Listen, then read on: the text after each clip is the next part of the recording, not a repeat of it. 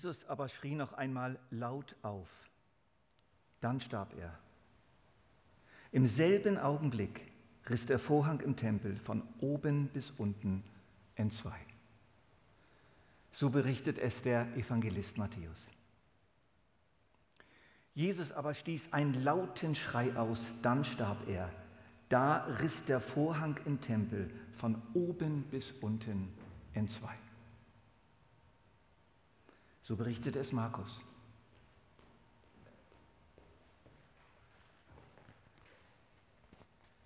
Rede und mit.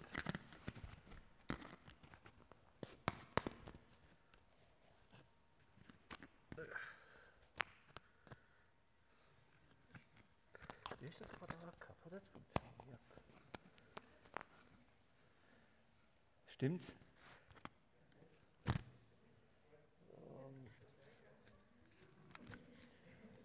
Es mal.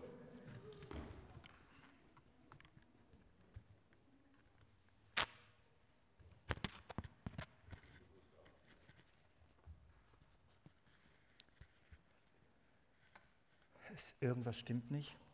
Ist dumm, aber. So. Können mich jetzt alle hören soweit? Ist jetzt gut? Okay. Ich fange einfach nochmal an. Ist sonst schade. Sonst, wir sind ein bisschen aus dem Fluss geraten. Jesus aber schrie noch einmal laut auf. Dann starb er. Im selben Augenblick riss der Vorhang im Tempel von oben bis unten entzwei. So berichtet es Matthäus, der Evangelist. Jesus aber stieß einen lauten Schrei aus, dann starb er. Da riss der Vorhang im Tempel von oben bis unten entzwei. So berichtet es Markus. Inzwischen war es Mittag geworden, schreibt Lukas. Eine Finsternis brach über das ganze Land herein, die bis drei Uhr nachmittags andauerte. Die Sonne hatte aufgehört zu scheinen. Dann riss der Vorhang im Tempel mitten entzwei. Jesus rief laut, Vater, in deine Hände gebe ich meinen Geist. Mit diesen Worten starb er. Drei Evangelisten berichten von diesem Ereignis. Beide rücken das Zerreißen des Tempelvorhangs von oben nach unten in unmittelbare, direkte zeitliche Nähe zum Todeszeitpunkt von Jesus Christus. Eine Antwort auf, diese mehrfach, auf dieses mehrfach überlieferte, zuverlässig überlieferte Ereignis finden wir im Hebräerbrief. Liebe Brüder und Schwestern, wir haben also freien Zutritt zum Allerheiligsten. Jesus hat sein Blut geopfert und uns den Weg durch den Vorhang hindurch freigemacht. Diesen neuen Weg, der zum Leben führt. Der Vorhang aber, das ist er selbst, so wie er in seinem irdischen Leib gelebt hat.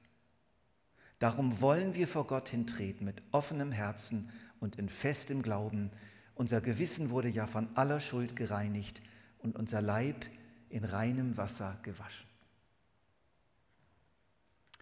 Das ist die einfache Antwort der Schrift. Aber wir wollen jetzt doch noch ein bisschen näher hinschauen. In dieses unglaubliche Ereignis hinein, das unmöglich ein Zufall sein kann. Und von drei Evangelisten berichtet wird. Was war das eigentlich für ein Vorhang? Dieser Vorhang war etwa zehn Meter hoch und zehn Meter breit. Er war doppelt. Es waren eigentlich zwei Vorhänge hintereinander. Und der hohe Priester durfte einmal im Jahr, musste er sich so zwischen, irgendwie so zwischen diesen Vorhängen hindurchschlängeln, um ins Allerheiligste zu kommen. Und dieser Vorhang bestand aus vielen schweren zusammengenähten quadratischen Stücken, die auf riesigen Webstühlen gewebt wurden. Die jüdische Tradition überliefert an mehreren Stellen die Dicke des Vorhangs oder der Vorhänge. Eine Hand breit. Es war außerordentlich dickes Gewebe. Der Vorhang war unheimlich schwer. Es gibt alle möglichen Legenden über diesen Vorhang. Eine Legende lautet zum Beispiel, dass eine große Gruppe von Pferden, die auf, beiden, auf beide Seiten gespannt wurden und versucht haben, den Vorhang auseinanderzureichen, äh, äh auseinanderzureißen, erfolglos waren. Ein anderer, eine andere Legende berichtet, dass es 300 Priester brauchte, um diesen Vorhang abzunehmen. Das ist natürlich alles Legendenbildung in der jüdischen Tradition. Aber eines ist klar, dieser Vorhang war enorm dick und enorm schwer. Wenn etwas reißfest war, dann dieser Vorhang. Und auch eine Erklärung, die man manchmal hört, dass dieses Erdbeben dazu geführt hätte, dass dieser Vorhang zerriss. Eine sehr unwahrscheinliche Erklärung. Auch eine sehr starke Erschütterung hätte diesen Vorhang nicht entzwei reißen können. Wo hing dieser Vorhang? Er hing vor dem Allerheiligsten des Herodianischen Tempels in der Stadt Jerusalem, vor dessen Toren Jesus gekreuzigt wurde. Es war der Ort der Gegenwart Gottes. Der Herodianische Tempel, von dem hier die Rede ist, war ja eine Neuauflage des Tempels von Salomo. Und da gibt es diese, diese ergreifende Geschichte, wie der Tempel fertiggestellt worden war alles war fertig, alles war eingerichtet und plötzlich machte es und die Wolke der Herrlichkeit Gottes kam herab und niemand konnte sich mehr im Tempel aufhalten. Alle wurden zurückgeschreckt. Und es war tatsächlich so, dass Gott sich diesen Ort, diesen geografischen Ort in Jerusalem, in Israel, als eine Art Zweitwohnung wirklich geleistet hat. Er war dort zu finden. Er war dort gegenwärtig. Gleichzeitig war es aber so, dass Gott zwar da war, aber nur einmal im Jahr ganz kurz von einer einzigen Person sozusagen aufgesucht werden konnte. Das war der hohe Priester. Und das alles sprach natürlich eine sehr, sehr laute Sprache. Gott ist da. Er ist in unserer Mitte. Hurra! Aber direkt hingehen können wir nicht. Gott ist nah und doch so fern. Natürlich, Himmel und Erde können Gott nicht fassen, logisch. Und doch war er in einer besonderen Weise gegenwärtig unter seinem Volk. Gott ist unter uns, er ist nahe, aber wir können nicht zu ihm. Das war so das Grundgefühl der Israeliten. Und so empfinden wir es selber auch oft.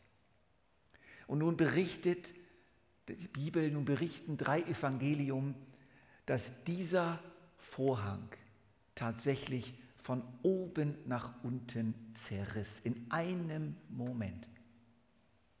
Lukas schreibt am Anfang des Evangeliums, schon viele haben die Aufgabe in Angriff genommen, einen Bericht über die Dinge abzufassen, die in unserer Mitte geschehen sind und die wir von denen erfahren haben, die von Anfang an als Augenzeugen dabei waren und dann Diener der Botschaft Gottes geworden sind.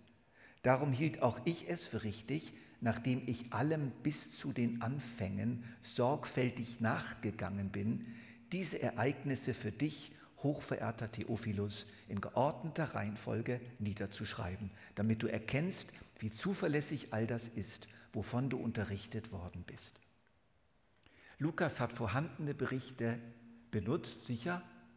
Es gab sie, aber er hat natürlich auch selber recherchiert. Wir müssen uns wirklich Lukas, der ein intelligenter aus, äh, griechischer Arzt war, wir müssen ihn vorstellen, wie er rumgelaufen ist in Jerusalem, in Israel. Wie hast du das erlebt? Wie hast du das erlebt? Er hat Leute befragt, er hat Priester befragt. Und es war klar, es handelt sich um ein glaubwürdiges Ereignis. Es war tatsächlich so, dass dieser Tempel zerriss. Jesus aber schrie noch einmal laut auf, dann starb er. Im selben Augenblick riss der Vorhang im Tempel von oben bis unten in zwei. Jesus aber stieß einen lauten Schrei aus, dann starb er. Da riss der Vorhang im Tempel von oben bis unten in zwei.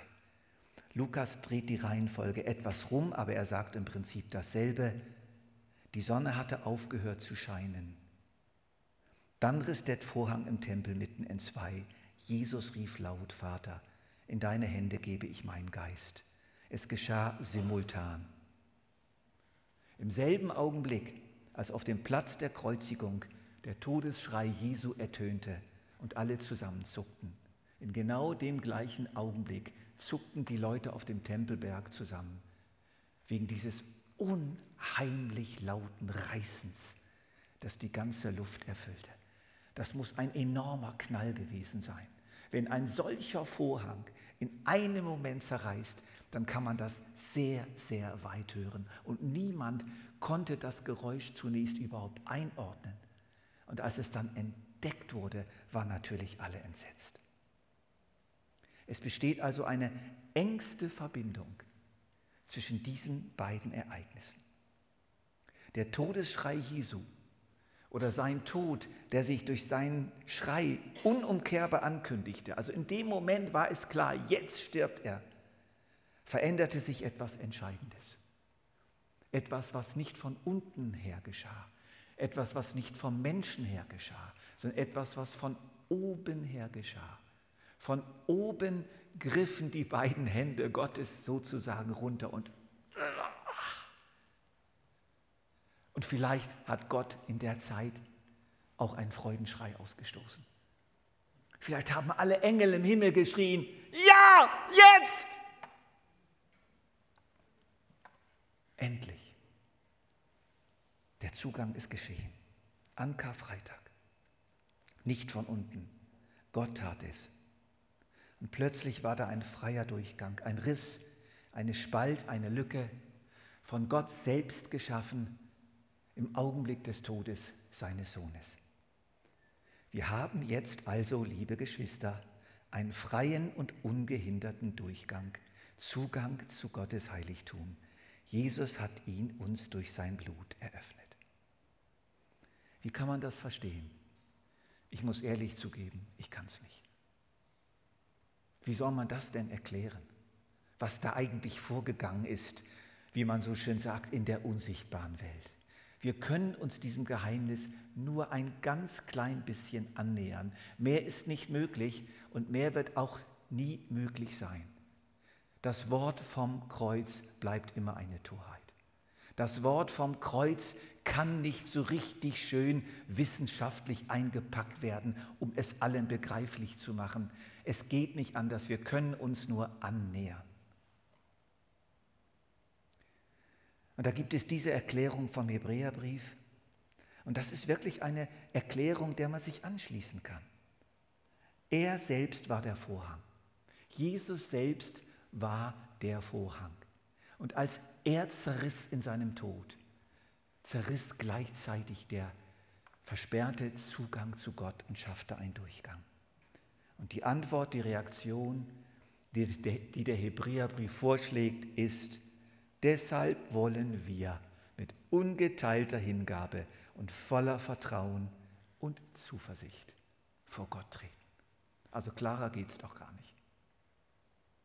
Es gibt aber noch eine andere Antwort, eine Antwort, in der zwar nicht der Vorhang direkt erwähnt wird, aber indirekt. Das alles ist Gottes Werk. So schreibt Paulus in 2. Korinther 5. Er hat uns durch Christus mit sich selbst versöhnt und hat uns den Dienst der Versöhnung übertragen. Ja, in der Person von Christus hat Gott die Welt mit sich versöhnt, sodass er den Menschen ihre Verfehlung nicht anrechnet. Und uns hat er die Aufgabe anvertraut, diese Versöhnungsbotschaft zu verkünden. Deshalb treten wir im Auftrag von Christus als seine Gesandten auf. Gott ist es selbst, der die Menschen durch uns zur Umkehr ruft. Wir bitten im Namen von Christus, nehmt die Versöhnung an, die Gott euch anbietet.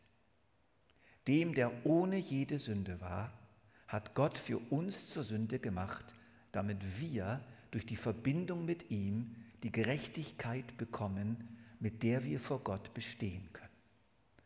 Wörtlich heißt es, den, der Sünde nicht kannte, hat er für uns zur Sünde gemacht, damit wir Gottes Gerechtigkeit würden in ihm. Etwas merkwürdige Sprache, aber mir gefällt, mir gefällt das einfach, diese kurze, klare Übersetzung, um uns zur Gerechtigkeit zu machen. Jesus wurde ein Sünder, wir wurden Gerechte. Warum? Damit wir jetzt durchgehen können. Der offene Vorhang bedeutet, dass wir, wir in die Lage versetzt wurden, hindurchzugehen. Der Tod von Jesus wird unser Tod. Er ist für die Schuld der Menschen gestorben, sein Tod wird ihnen angerechnet, sie müssen keine Angst mehr vor Gott haben, sie dürfen vor ihn treten.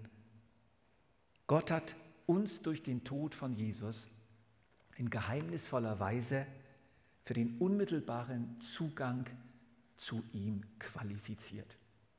Das ist ein modernes Wort, aber irgendwie passt das. Es passt. Wir sind qualifiziert worden, voll und ganz zertifiziert worden. Es ist alles in Ordnung. Jetzt gibt es aber dummerweise ein Missverständnis, das sich immer wieder einmischt, wenn wir vom Kreuz Christi und von der Versöhnung reden. Und das Missverständnis ist sehr, sehr tief in unseren Köpfen drin und es ist auch sehr, sehr tief in der Kirchengeschichte drin. Man wird es fast nicht los. Jetzt muss ich euch mal ein wenig stressen. Es ist so, dass wir immer wieder so hineinkommen in ein bestimmtes Missverständnis und das hört sich so an. Gott hat beschlossen, nicht mehr böse zu sein, er hat sich mit uns versöhnt. Tönt ziemlich richtig, oder? Der Opfertod seines Sohnes hat ihn besänftigt, sein Zorn ist gestillt. Jemand hat für unsere Schuld bezahlt und nun ist Gott zufrieden, dass die Schuldsumme beglichen ist und er gewährt uns nun gnädig Zugang in seine Gegenwart. Ich glaube das nicht mehr. Es ist nämlich ein bisschen anders. Es ist nicht so. Und hört jetzt noch mal genau hin. Er hat sich durch Christus mit uns versöhnt. Steht es so in Paulus? Im Korintherbrief?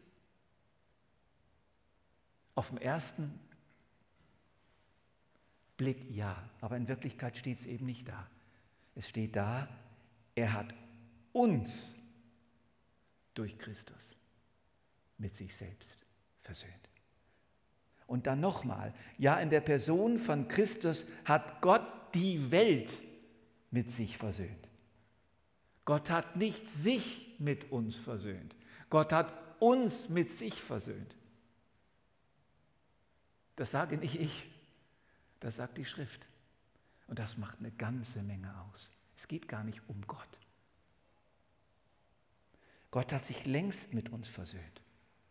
Gott stellt sich im Alten Testament in dieser großartigsten aller Selbstvorstellungen Gottes, dem Mose so vor, barmherzig und gnädig langsam zum Zorn und reich an Güte und Treue. So stellt Gott sich vor und so ist er und so war er immer von Anfang an. Das Problem von Adam war, dass er sich versteckt hat und dass er Gott nicht mehr vertrauen konnte und dass er Angst hatte. Gott kam sofort direkt zu Adam. Adam, wo bist du? Das ist Gott barmherzig und gnädig, langsam zum Zorn und groß an Güte und Treue. Und lange, lang, lange, lange vor der Kreuzigung Christi. Gott war immer der versöhnte Gott. Aber wir mussten versöhnt werden. Wir sind das Problem. Wir sind so anders als Gott, so anders.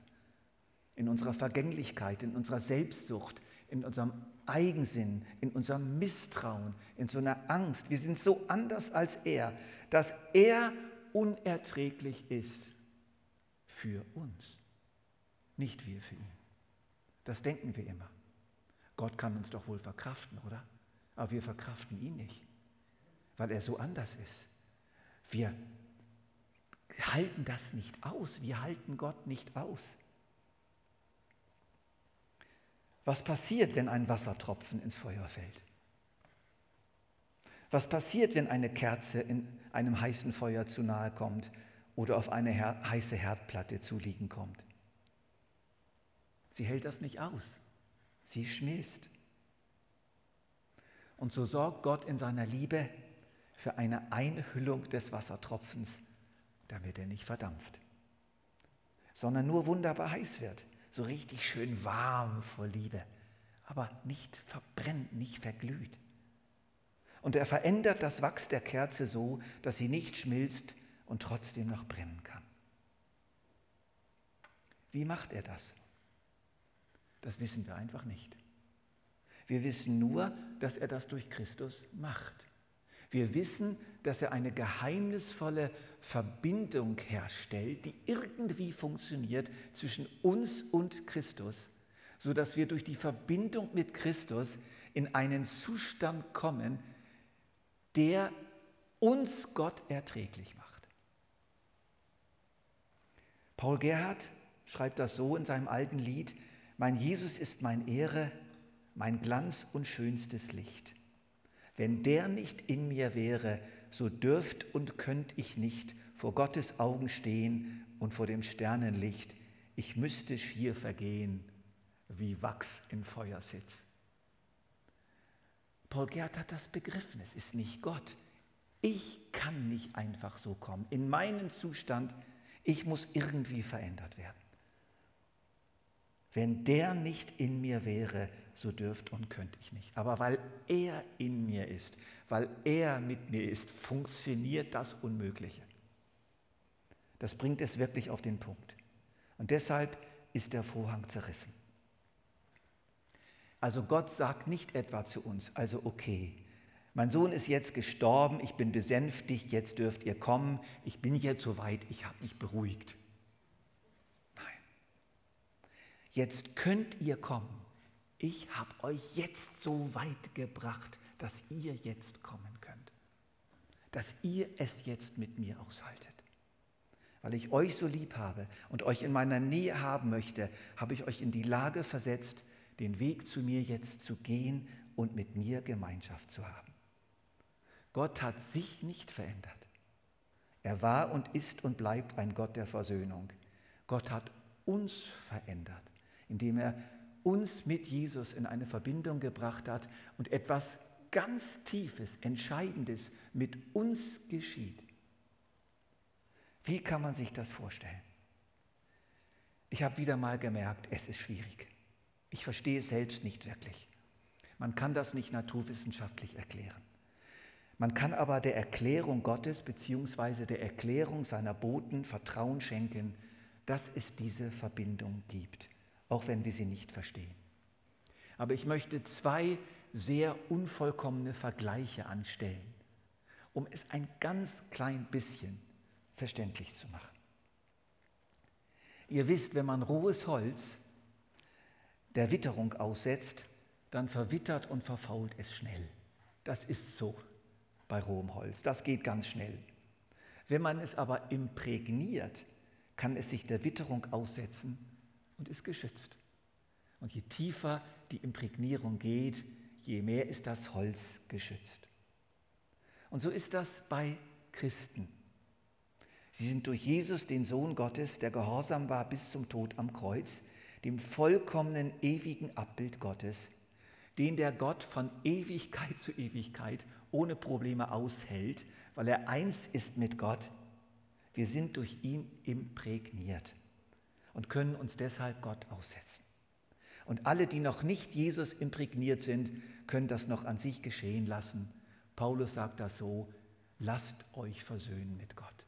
Nicht bringt jetzt Gott durch eure Buße dazu, dass er sich mit euch versöhnt, sondern geht einfach zu ihm mit Jesus. Lasst euch imprägnieren durch Jesus und ihr werdet entdecken, dass ihr Gott aushaltet, dass ihr ihn lieben werdet dass er ein guter Vater ist. Er war es natürlich schon immer, aber wir konnten es einfach nicht begreifen. Und ihr wisst das, wie das ist. So manche von euch haben das eine oder andere Kind, das Schwierigkeiten mit euch hat, das vielleicht überhaupt nicht begreift, wie sehr lieb ihr euer Kind habt. Und ihr bringt das nicht aus dem Kind raus. Es ist einfach überzeugt, dass ihr ihn nicht liebt. Aber das ist wirklich oft nicht das Problem der Eltern. Es gibt Eltern, die haben ihr Kind dazu gebracht, aber es gibt Eltern, die haben ihr Kind überhaupt nicht dazu gebracht, sondern es ist im Kind einfach entstanden. Es gibt viele Kinder, die werden durch verschiedene Umstände in ihrem Leben und durch vielleicht unglückliche äh, kindliche Erlebnisse irgendwie zu dieser Überzeugung gebracht, mein Papa liebt mich nicht, meine Mama liebt mich nicht. Und das ist das Problem, diese tiefe Überzeugung, dass Gott grundsätzlich zu misstrauen ist. Lasst euch imprägnieren. Dann habe ich noch ein geniales Beispiel gefunden. Äh, das war mir wirklich nicht bekannt. Mir kam plötzlich die Idee, mal bei Google einzugeben, feuerfestes Holz. Und dann habe ich einen ganz verrückten Beitrag gefunden. Man kann mittlerweile Holz vor Feuer schützen, indem man Calciumcarbonat in der Zellstruktur des Holzes ablagert. Das Holz wird in einer wässrigen Lösung aus Kohlensäure-Diamethylester und Calciumchlorid getränkt. Und dadurch wird das Holz mineralisiert. Genial. Es wird sozusagen chemisch versteinert. Es bleibt Holz, nimmt aber die Eigenschaften von Stein an und so wird es feuerfest. Wir müssen natürlich nicht mineralisiert werden, aber jesuanisiert oder im besten Sinn des Wortes jetzt mal positiv christianisiert. Gott hat im gekreuzigten und im auferstandenen Christus eine Jesuslauge bereitgestellt, die uns zwar nicht feuerfest, aber gottesfest macht. Sodass er uns jetzt in seine Gegenwart lassen kann, nicht weil er das bisher nicht wollte, sondern weil wir jetzt in der Lage sind, sozusagen mit ihm Gemeinschaft zu haben. Und das ist der offene Vorhang. Gott lädt uns ein. Ihr könnt kommen. Nicht ihr könnt kommen, sondern ihr könnt kommen. Jetzt geht's, weil ich etwas verändert habe. Weil ich ganz tief in euer Wesen eingegriffen habe, weil ich euch mit meinem Sohn verbunden habe und weil ich euch jetzt jesuanisiert habe. Und jetzt könnt ihr es aushalten mit mir. Das ist ganz wichtig. Das heißt nämlich ganz praktisch für uns, ich muss nicht mehr auf irgendeine Qualifikation warten, die noch aussteht, um bei Gott sein zu können und mit ihm leben zu können. Ich muss nicht besser sein, als ich jetzt bin. Ich muss nicht irgendwas beweisen. Ich muss mich nicht in Form bringen für Gott. Ich muss nicht irgendein besonderes religiöses Kleid anziehen. Ich brauche kein frommes Gewand, selber genäht, selber fabriziert. Ich brauche nur das Gewand Christi. Wie es in dem alten Lied heißt, Christi Schmuck und Gerechtigkeit ist, Christi Blut und Gerechtigkeit ist mein Schmuck und Ehrenkleid. Der Vorhang ist deshalb zerrissen, weil ich mit und durch Christus eintreten kann in die verzehrende Heiligkeit Gottes und nicht verzehrt werde, sondern die Hitze Gottes als Liebe, als Wärme, als Zuneigung und nicht mehr als grauenhaft und unerträglich erleben kann. Ein Zitat von Martin Schleske, ich habe das vor Jahren mal in einer Predigt gebracht, aber ich darf mich da auch mal wiederholen. Lass dir eine Liebe gefallen, die deiner Großartigkeiten nicht bedarf. Nichts schiebt größere Finsternis zwischen dich und Gott als deine liebkindartigen Bemühungen, es Gott recht zu machen und vor ihm gut dazustehen. Diesen dunklen, undurchdringlichen oder gefährlichen Vorhang, den du spürst, manchmal, diese drohende schwarze Wand zwischen dir und Gott, das ist nicht Gottes Vorhang, das ist deiner. Sein Vorhang ist zerrissen. Er selber hat ihn in Christus ein für alle Mal gepackt und entzweigerissen. Sein Vorhang ist zerrissen. Wir sind es dummerweise immer, die unsere Vorhänge aufhängen zwischen uns und Gott.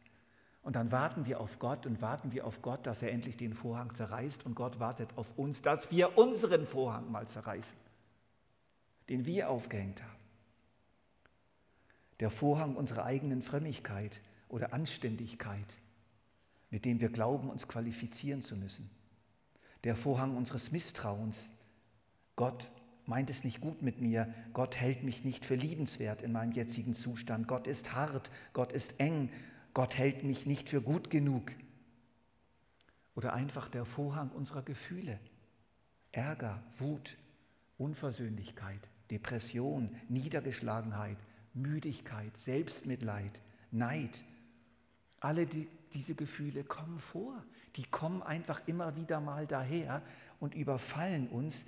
Und das ist eigentlich gar nicht das Problem. Das Problem ist, wenn wir jetzt diese Gefühle nehmen und zwischen uns und Gott aufhängen. Wenn wir diesen Gefühlen erlauben, wenn wir diesen Gefühlen erlauben, uns von Gott zu trennen, wenn sie zum Vorhang hängen, den nicht Gott aufgehängt hat, sondern wir selber.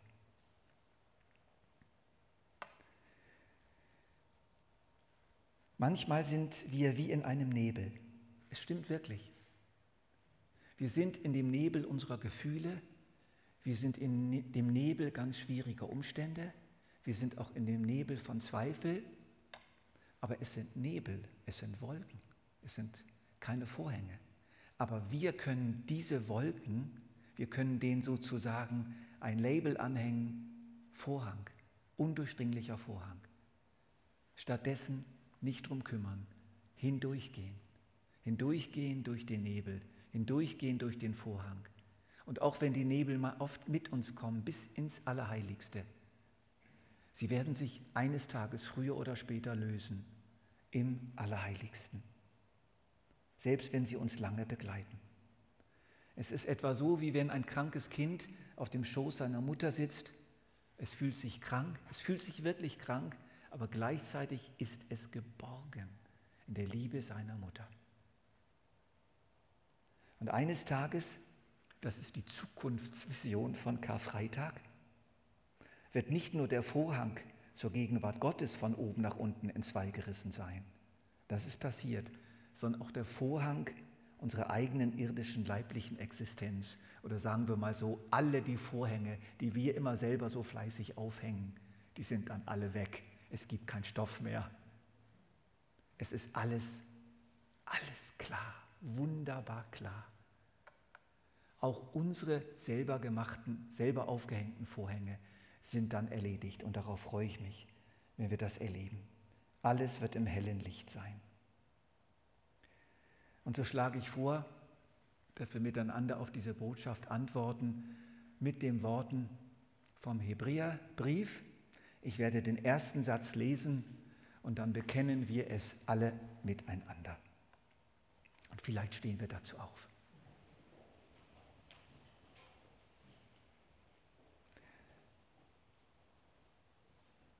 Liebe Brüder und Schwestern, wir haben also freien Zutritt zum Allerheiligsten. Jesus hat sein Blut geopfert. Er hat uns den Weg durch den Vorhang hindurch freigemacht. Diesen neuen Weg, der zum Leben führt. Der Vorhang aber, das ist er selbst, so wie er in einem irdischen Leib gelebt hat. Darum wollen wir vor Gott hintreten mit offenem Herzen und in festem Glauben. Unser Gewissen wurde ja von aller Schuld gereinigt und unser Leib in reinem Wasser gewaschen. Amen. Dürfen uns widersetzen und wollen jetzt mit dieser Botschaft vom zerrissenen Vorhang auch in die Abendmahlsgemeinschaft mit Jesus hineingehen. Es ist interessant, dass Jesus in der Nacht, da er verraten wurde, ja eine lange Rede auch gehalten hat, seinen Jüngern noch ganz viel mitgeteilt hat. Und zwei Worte sind interessant im Blick auf unsere Botschaft und im Blick auf das Abendmahl. Sie waren also zusammen, also sie waren im Raum, sie waren bei ihm um den Tisch herum, Aber Jesus hat dann gemerkt, ich sollte meinen Jüngern die Füße waschen.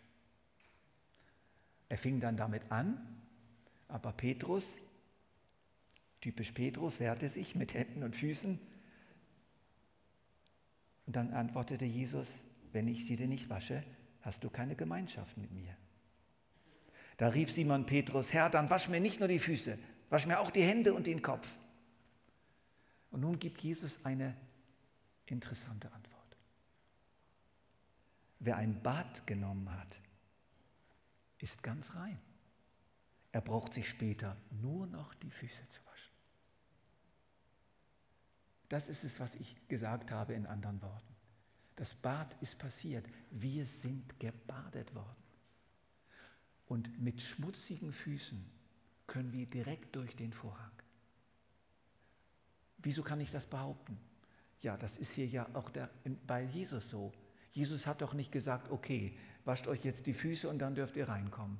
Nein, alle kamen sie rein.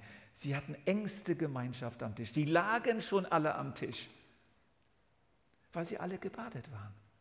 Es waren seine Jünger. Er hatte sich für sie entschieden und sie für ihn. Es war alles geklärt. Und trotzdem, die Füße durften noch gewaschen werden.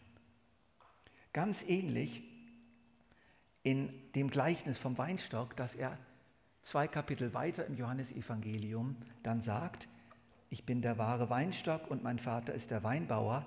Jede Rebe an mir, die nicht Frucht bringt, schneidet er ab. Eine Rebe aber, die Frucht trägt, schneidet er zurück.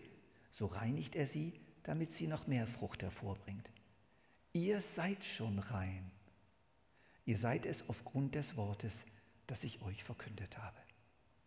Also eine ganz ähnliche Botschaft. Wer ein Bad genommen hat, ist ganz rein. Er braucht sich später nur noch die Füße zu waschen. Einmal gebadet, immer gebadet. Nur die Füße dürfen immer wieder mal gewaschen werden. Es ist alles geschehen. Ihr seid qualifiziert. Eure schmutzigen Füße, das heißt eure aktuellen Sünden, eure Launen und Schwächen, die könnt ihr mir hinhalten. Ich werde sie waschen. Das tue ich aber nicht vor der Tür, sondern hinter der Tür. Das geschieht nicht vor dem Vorhang, damit ihr hineingehen könnt, sondern das geschieht hinter dem Vorhang, in der Gemeinschaft mit mir und meinem Vater. Und in dieser Haltung, in dieser Zuversicht, lasst uns das Abendmahl nehmen. Ich weiß, dass eine ganze Reihe von uns sich nicht so ganz wohlfühlen mit sich selber und stöhnen unter den schmutzigen Füßen. Aber es ist wirklich null Problem. Warum? Weil ihr gebadet seid weil der Vorhang zerrissen ist. Und im Allerheiligsten, im Allerheiligsten steht eine Schüssel mit Wasser. Ist doch super, oder? Amen.